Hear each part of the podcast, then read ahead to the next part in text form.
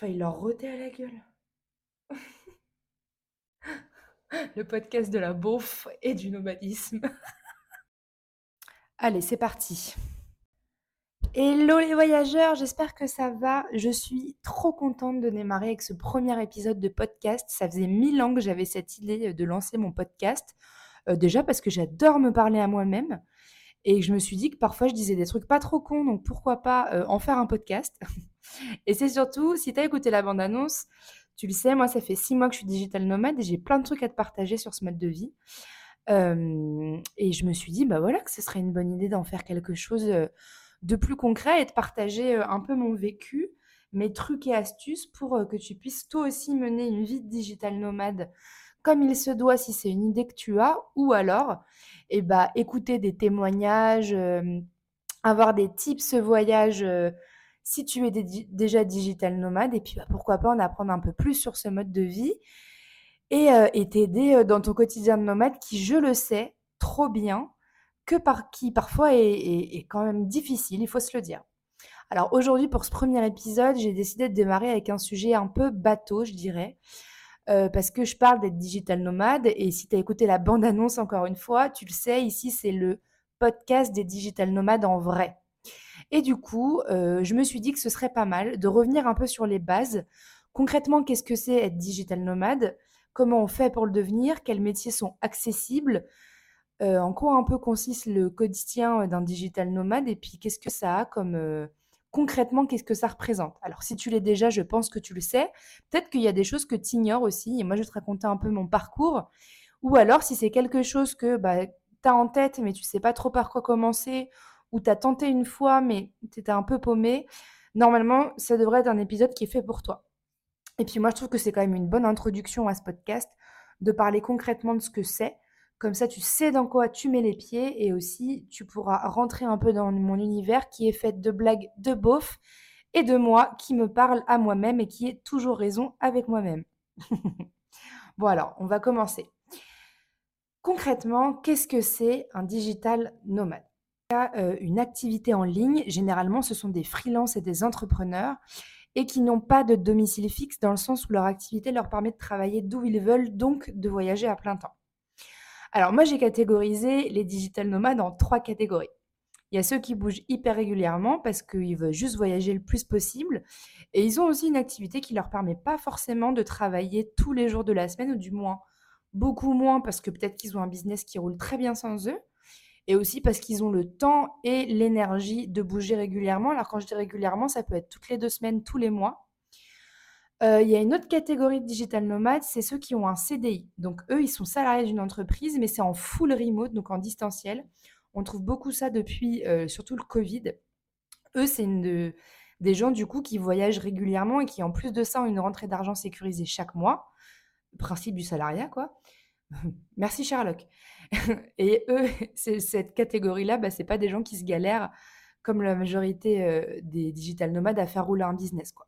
Alors, c'est pas une catégorie dont je vais pouvoir parler parce que je pense que la vie d'un digital nomade qui est en CDI, elle est hyper différente de quelqu'un qui est euh, entrepreneur. donc, je pourrais pas forcément donner des conseils là-dessus. Et comme je dis tout le temps, quand on n'est pas sûr de ce dont on parle, soit on nuance son propos, soit on se tait.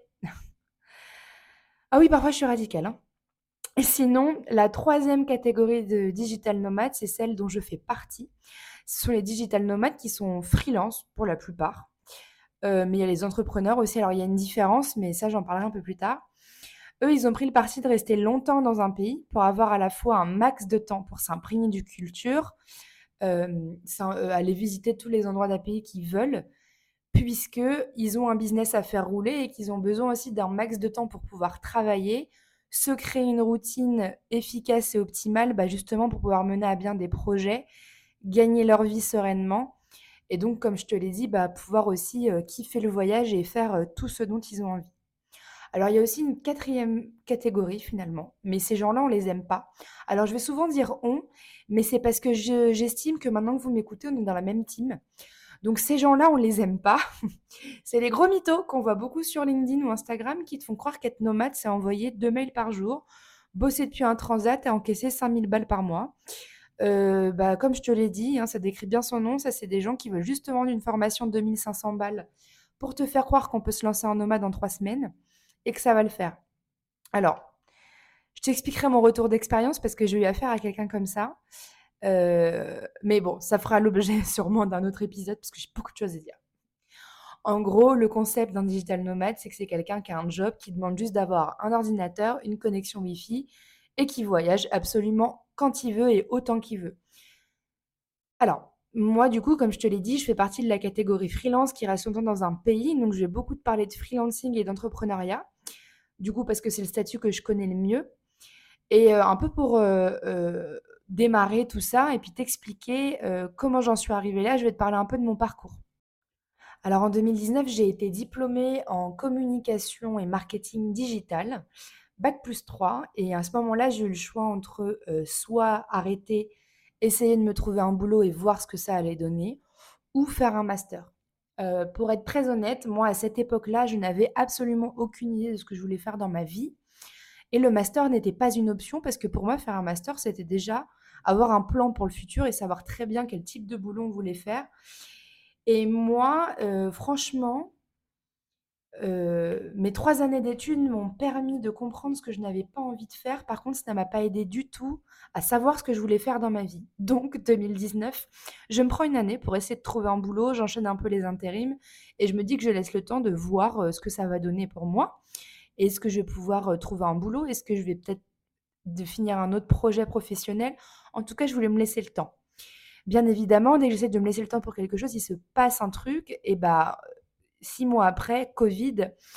Et donc là, les recrutements déjà dans ma branche ralentissent, d'autant plus que c'est compliqué de trouver un boulot en marketing et communication quand on a un bac plus 3 parce que souvent on te dit que tu n'as pas assez de diplôme, donc on veut te filer des jobs où tu as un couteau suisse et que tu es payé comme une, comme une quiche. Bon, après, c'est pareil, quand tu as un bac plus 5, on dit que tu es surdiplômé, on te paye comme une quiche aussi. Enfin bref. Euh, le Covid n'a rien arrangé, je ne trouvais pas de boulot et en même temps, je ne me voyais pas derrière un bureau toute ma vie euh, avec un boulot qui potentiellement allait pas vraiment me plaire. Euh, et puis, je, fais de l'intérim, je commence à essayer de chercher ce que je peux faire de ma vie. Et par hasard, je tombe sur le métier de rédactrice web et ça m'a. de rédacteur web, je veux dire rédacteur web, mais je suis rédactrice web. je tombe par hasard dessus, je sais plus, je crois que sur Internet, il me semble je, cherchais un boulot que je pouvais faire en ligne qui serait pas compliqué à apprendre. Et je tombe sur ce boulot. Et en fait, il a réuni absolument tous les critères que je voulais. C'est-à-dire, j'avais quand même envie de rentabiliser les trois dernières, les trois dernières années d'études que j'avais faites, euh, les trois dernières années d'études que mon père avait payées. Il a certainement dû vendre des organes d'ailleurs pour ça, merci papa. Mais j'avais aussi envie d'un boulot qui me permette de vivre de ma passion, qui est l'écriture. Alors, je ne vais pas me vanter, mais j'écris très bien. Tu l'entendras, je suis pas quelqu'un qui parle, qui a une éloquence de fou. Par contre, en, termes d'écriture, je sais ce que je fais. Et le métier de rédacteur web réunissait ces deux critères. En gros, mon métier, il consiste à rédiger du contenu web pour les entreprises qui ont des sites internet ou des réseaux sociaux et de faire en sorte que ce contenu leur permette euh, d'accroître leur visibilité sur le web et donc à terme de développer leur business et d'augmenter leur chiffre d'affaires. Je te ferai un épisode complet sur ce en quoi consiste mon métier, t'inquiète pas. Bref, je me forme fin 2020 à ce métier en deux mois en ligne avec une formation alors qui maintenant avec du recul n'est pas ouf parce que finalement euh, bon j'ai appris autrement plus tard mais elle m'a quand même aidé à me lancer. Euh, et puis 2021 euh, moi mon but c'était pas forcément de trouver un CDI mais je me suis dit que j'allais peut-être tenter de faire ça à mon compte voir ce que ça allait donner puis tenter quoi. Et donc 2021 je reçois une lettre de l'INSEE euh, qui me dit que je suis inscrite et que, que ça y est, j'ai une entreprise, quoi. Euh, bon, après, j'ai reçu des papiers de l'URSSAF, ça c'était moins sympa, mais 2021, euh, j'ai le statut auto-entrepreneur et je peux commencer mon activité. Alors, j'ai vraiment commencé au doigt mouillé, un peu à l'aveugle, hop là, un col à maillard. Je savais pas trop où j'allais, je me suis fait payer, je fais du boulot sur des plateformes de freelance, bref. Puis au cours de l'année 2021, mes projets ont changé et, et j'ai perdu le contrôle sur absolument toute ma vie en octobre 2021. Euh, je passe les détails pour l'instant, j'en reparlerai peut-être dans un autre épisode de podcast aussi. Vous vous rendez compte que depuis tout à l'heure, j'arrête pas de vous dire, j'en parlerai dans un autre épisode. J'ai tellement de choses à vous raconter. Bref, octobre 2021, pardon. Parfois, je vais digresser comme ça, il faut s'y habituer. J'espère que ça va va pas vous perdre. Au mieux, ça vous fera rire, quoi. Bref, revenons-en à nos moutons, euh, chips, sheep en anglais. Revenons-en à nos moutons. On va la faire à la française. Euh, pourtant, je suis bonne en anglais. Bref, Bettina, arrête. octobre 2021. Euh, c'est marrant, sur mes notes, j'ai écrit octobre 2021, je décède. C'était un peu la petite mort de l'ancien moi. Je perds le contrôle de tout euh, et je me retrouve au lit pendant quatre mois. J'ai pas bougé de mon lit pendant quatre mois. J'ai complètement lâché ce projet d'auto-entreprise. J'ai lâché tout ce que j'aimais aussi. J'ai perdu une partie de moi et je savais clairement pas où j'allais. Alors après, j'ai commencé une thérapie, j'ai commencé à me relever tout doucement. Et janvier 2022, j'ai décidé de reprendre cette micro-entreprise à bras le corps. Alors par chance, j'avais le chômage. Donc, étant donné que j'avais quand même une santé mentale à guérir, j'ai pas eu besoin de... J'ai pris le parti de ne pas me lancer à 100%. Et surtout que j'avais vraiment ce désir profond de reprendre à voyager. Moi, j'ai beaucoup voyagé dans mon adolescence et ça me manquait. Et surtout que j'avais jamais voyagé seule et je voulais voir ce que c'était. Et donc en mai 2021, j'avais déjà un bon client, un seul client en fait, avec lequel je bossais euh, pour mon activité. Euh, je l'ai pris dans mon ordinateur, j'ai pris mon sac à dos et je suis partie faire un road trip en Europe pendant un mois. J'ai visité sept pays et là, ça a un peu été la révélation. Je me suis rendu compte que si on s'organisait bien, euh, c'était complètement possible de, d'avoir une activité de freelance et de voyager en même temps. Alors j'ai aussi fait beaucoup d'erreurs, je continue à en faire, mais ce premier voyage, j'ai fait beaucoup d'erreurs. Mais ça m'a donné un peu ce goût-là et le hum, désir entrepreneurial, l'ambition entrepreneuriale a commencé à prendre le dessus à ce moment-là. Ça a commencé un peu à bouillonner. Et puis je suis rentrée à Nantes en me disant que j'allais mieux, puis que j'allais pouvoir reprendre ma vie comme avant. Euh, ça n'a pas été le cas. Deux semaines après, je me suis rendu compte qu'en fait, euh, ne pas avoir la, perspective d'un nouveau voyage ou d'une nouvelle aventure m'angoissait tellement euh, que je, m'ennuyais à un point où, j'arrivais, je, ne me retrouvais pas moi-même. Et puis, octobre 2022, mon colocataire m'annonce qu'il va déménager et pour moi, c'est le déclic. Rien que cette phrase me fait dire, meuf, ça fait mille ans que tu as envie de reprendre le voyage, tu as testé de le faire avec ton boulot, tu sais que tu peux le faire, alors pars. Et du coup, en l'espace de deux semaines, j'ai envoyé mon préavis. Je me suis imposée après chez mon meilleur ami et j'ai booké un aller simple pour le mois de janvier qui suivait. Direction l'Asie du Sud-Est pour démarrer une toute nouvelle vie de digital nomade. Et voilà comment j'en suis arrivée là. Pour être très honnête avec toi, euh, donc je me suis lancée dans cette aventure en en pensant connaître le digital nomadisme. En fait, en vrai, j'y connaissais rien. J'avais fait une expérience d'un mois. Euh, j'avais découvert ça six mois auparavant, un peu de manière euh, très random. Euh, d'ailleurs, je ne savais même pas que c'était possible d'avoir ce genre de vie-là, de gagner sa vie en voyageant. Et, surtout, je ne sais pas pourquoi d'ailleurs, mais je, je, vais te le dire, je déteste le terme digital nomadisme. Ça fait un peu euh, nouvelle expression de bobo nouveau riche, là ça m'agace, mais bref, euh, bon, le fait est que c'est comme ça que ça s'appelle et que les gens comprennent globalement ce que c'est par le terme digital nomadisme. Mais voilà, je me suis un peu lancée comme ça. Euh, j'ai regardé beaucoup de contenu sur Internet. le seul truc qui m'a énormément manqué, c'est le manque de transparence et de réalité par rapport à beaucoup de digital nomades qu'on va voir sur Instagram. Et c'est aussi la raison pour laquelle je lance ce podcast. Je l'ai dit plusieurs fois, mais tout ce que tu vas voir sur les réseaux, ça va être beaucoup des trucs pour euh, enjoliver un peu la réalité, t'envoyer du rêve. Mais la vie digital nomade, ça inclut beaucoup de choses compliquées. Euh, j'y reviendrai un peu plus tard, mais, euh, mais, mais voilà, concrètement, quand je suis partie en janvier, je ne savais pas trop dans quoi je m'embarquais, mis à part le fait que je me sentais enfin libre de pouvoir faire ce que je voulais que je sentais que j'allais enfin pouvoir me prendre en main et que ce projet entrepreneurial que j'avais depuis longtemps, le fait euh, d'avoir nourri ce désir d'être une freelance euh, aguerrie, d'en faire vraiment quelque chose de concret, euh, ça brûlait en fait en moi un peu, on dirait le début d'une chanson de RB. ça brûlait en moi mais je savais qu'à Nantes, je ne pourrais pas le faire. Je ne pourrais pas développer mon business, j'aurais pas cette ouverture d'esprit, je ne serais pas confrontée aux mêmes difficultés. Je serais confrontée aux mêmes difficultés qu'un freelance qui voyage, mais pas de la même manière à Nantes, sachant que en France, j'étais vraiment dans un environnement qui ne m'allait pas. Donc voilà, j'ai pris ce que j'avais avec moi et j'ai décidé de commencer cette vie. Alors ça, c'est mon parcours et chacun sien, et aucun parcours n'est exemplaire, contrairement à ce que d'autres veulent te faire croire.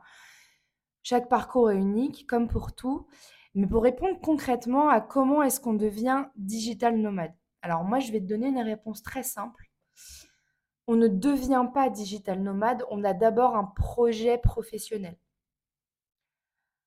La pire chose que tu puisses faire, c'est euh, te lancer uniquement dans un projet pro parce que ça va te permettre de devenir digital nomade.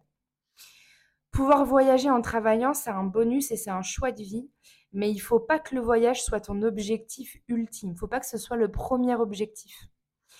Tout simplement parce que si tu n'es pas animé par ton projet entrepreneurial et que si tu n'es pas animé par le fait que tu as envie de développer ton business tout seul et que tu n'as pas cette ambition de grandir par toi-même et d'avoir différents projets régulièrement et de, voilà de, gérer tes trucs toi-même, euh, tu vas te planter et tu, tu, tu ne vivras pas du digital nomadisme très longtemps. Parce qu'être à son compte, c'est une galère. Il faut trouver des clients, faire ses premiers sous, gérer des problèmes administratifs et des milliers de kilomètres, parfois perdre des clients, devoir redoubler d'efforts, développer ta boîte en permanence. Tu vas en faire face à des échecs pas possibles. Et même si tu es en voyage, euh, ces, ces difficultés-là, ce rythme de travail-là, il va devoir passer en priorité. Donc si pour toi le but n'est que de voyager, économise une année et va faire un tour du monde après. Mais le but ultime, enfin, le, être digital nomade, c'est d'abord être entrepreneur ou freelance. C'est pas être quelqu'un qui voyage à plein temps tout de suite. C'est d'abord avoir cette envie d'être freelance, c'est d'abord avoir cette envie d'être indépendant, c'est d'abord ce désir, ce besoin et d'avoir ce projet d'entreprendre et de, et, de, et de faire des choses par soi-même.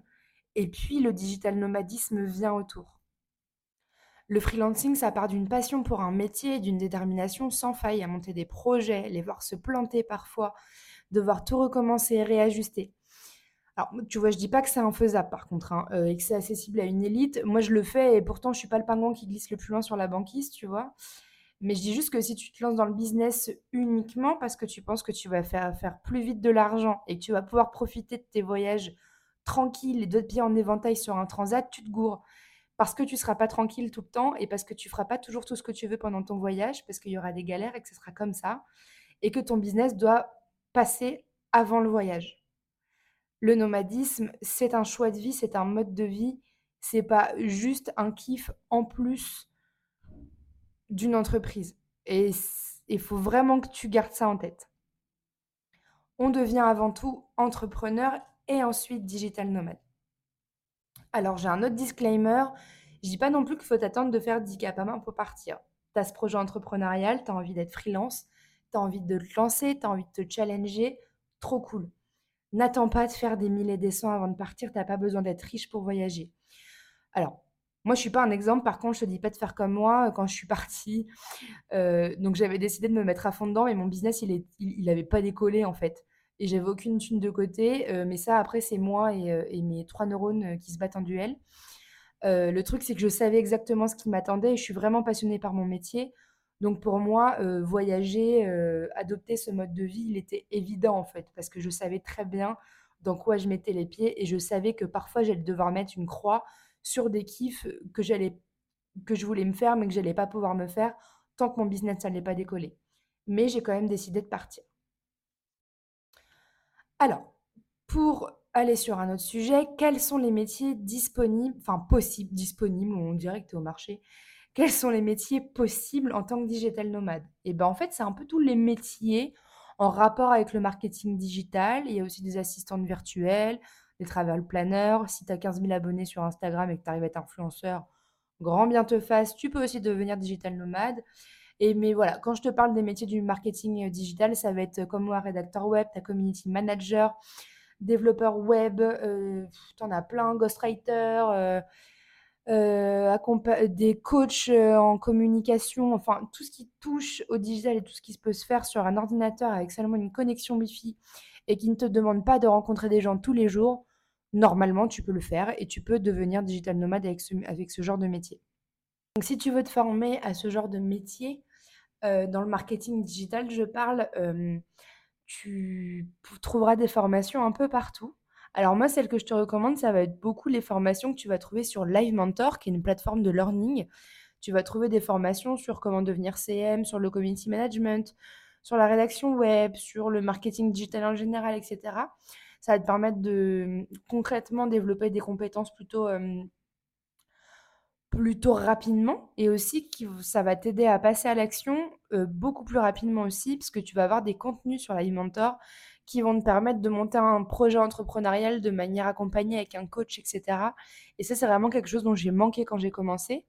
Pareil, dans mon métier, on va avoir une tête qui s'appelle, c'est une, nana qui s'appelle Inès Sivignon.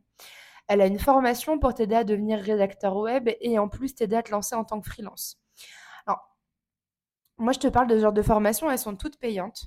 Et pourquoi je te conseille des formations payantes? Parce que souvent, alors tu peux apprendre des compétences sur plein de choses sur Internet de manière gratuite, avec YouTube, tout ce que tu veux.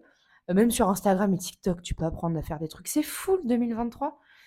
Mais, euh, mais ça va être vraiment des trucs où tu vas apprendre des, juste des compétences, mais on va pas t'apprendre à lancer un business, on va pas t'apprendre à trouver des clients, on va pas t'apprendre à, à, te vendre. Et ça, c'est quelque chose dont j'ai vraiment manqué au départ et que j'aurais aimé avoir si j'avais mieux réfléchi à mon projet au tout départ en 2021 quand je me suis lancée.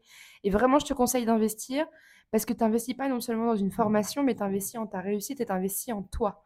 Sache aussi que quand tu seras freelance, tu investiras en toi toute ta vie. Tu devras investir dans des, formations tout au long de ton parcours. Donc commence dès le départ. Euh, vraiment, c'est un conseil.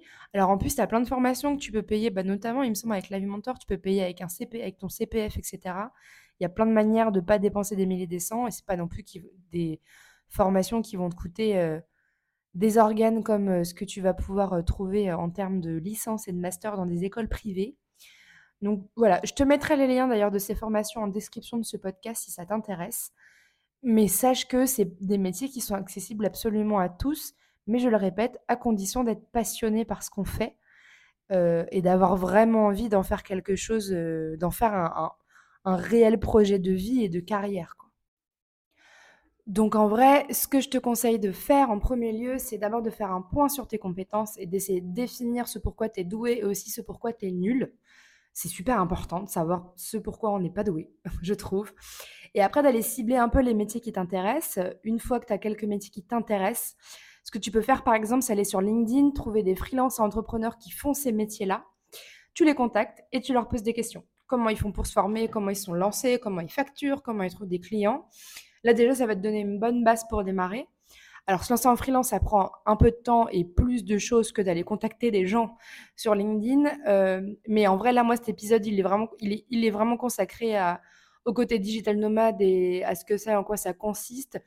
Donc, si euh, se lancer en freelance est quelque chose qui t'intéresse et que tu as des questions, euh, tu pourras me contacter sur Instagram et à terme, si tu veux, j'en ferai un épisode de podcast dédié de podcast dédié, pardon. Je te donnerai les infos à la fin de ce podcast, bien sûr. Bon, et sinon, pour terminer, euh, ce qui revient aussi pas mal, c'est mais du coup, le quotidien de digital nomade, ça ressemble à quoi? Et là encore, j'ai une super réponse. Bah, en fait, ça dépend. ça dépend d'où en est ton activité et ça dépend surtout du pays aussi où tu es. Du pays parce qu'en fonction des décalages horaires, tu vas organiser tes journées différemment pour te caler sur le rythme de, tes clients, par exemple. Euh, l'année dernière, quand j'étais en Europe, j'avais pas trop de soucis d'orga euh, en termes d'horaire parce que bah, du coup, j'étais sur le même fuseau horaire que mes clients. La seule, la seule, le seul facteur d'organisation qui rentre en compte, c'était euh, surtout que je bougeais beaucoup. C'était il faut que je sois le plus productif sur un, un, court moment dans la journée pour aussi me dégager un max de temps derrière et visiter ce que j'ai envie de visiter. Euh, mais euh, là, maintenant, depuis que je suis à Bali, euh, ben, je te parle depuis de Bali, ça, il me semble que je ne l'avais pas dit encore. Je te parle depuis Bali. Moi, j'ai 6 heures de décalage avec mes clients, j'ai 6 heures de plus que la France. C'est-à-dire qu'il faut quand même que je fasse attention à avoir un maximum d'heures en commun avec mes clients pour bah, choper les bonnes infos s'il y en a, répondre à leurs demandes s'il y en a aussi, et qu'on se perde pas. Alors, je trouve que ce décalage horaire est génial. parce que du coup, quand tout le monde dort, moi, je peux être hyper productive et personne ne me dérange. Et puis, bah, le maximum est fait quand tout le monde se réveille et je suis un peu plus disponible. Mais en même temps, parfois, ça peut aussi être relou. Alors, j'ai pas trop vu la différence, mais peut-être que ça dépend des métiers aussi. ça peut être relou parce que toi, quand tu as fini ta journée, ou qu'il est 21h et que tu as envie de te détendre, bah, peut-être que parfois tu auras besoin de caler des réunions aussi. Donc en fait, chaque pays va avoir ses avantages et inconvénients. C'est à toi de voir et de tester aussi différentes organisations. Quand on est nomade, en fait, l'organisation, elle est propre à soi. C'est surtout en fait une question de, discipline. Discipline parce que souvent on se laisse happer par le voyage et on en oublie un peu l'essentiel. Ça arrive à tout le monde. C'est pour ça que vraiment j'insiste sur le fait que tu es avant tout un entrepreneur et que le nomadisme, c'est un choix de vie qui gravite autour. Parce que finalement, si je dois conclure ce podcast, c'est que la vie d'un digital nomade, c'est euh, un nouveau mode de vie. C'est pas une, une tendance à suivre, c'est un mode de vie. Mais, comme je l'ai dit plusieurs fois, mais pour moi ça me paraît important, c'est avant tout avoir une activité qui nous anime. Et la priorité, elle est là.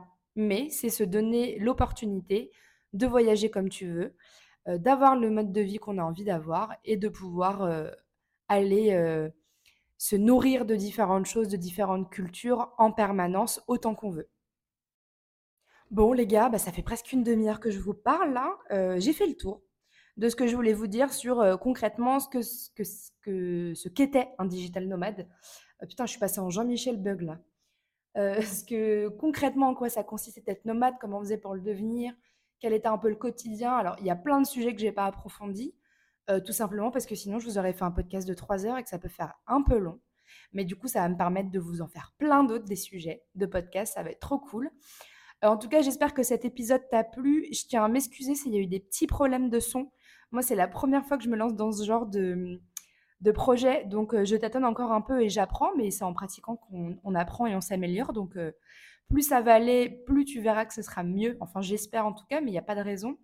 Euh, d'ailleurs, pour la petite anecdote, je crois que ça fait au moins la septième fois que je l'enregistre cet épisode parce que j'ai eu des problèmes de son plus chiants que cela et j'avais vraiment pas envie non plus de te bousiller les oreilles.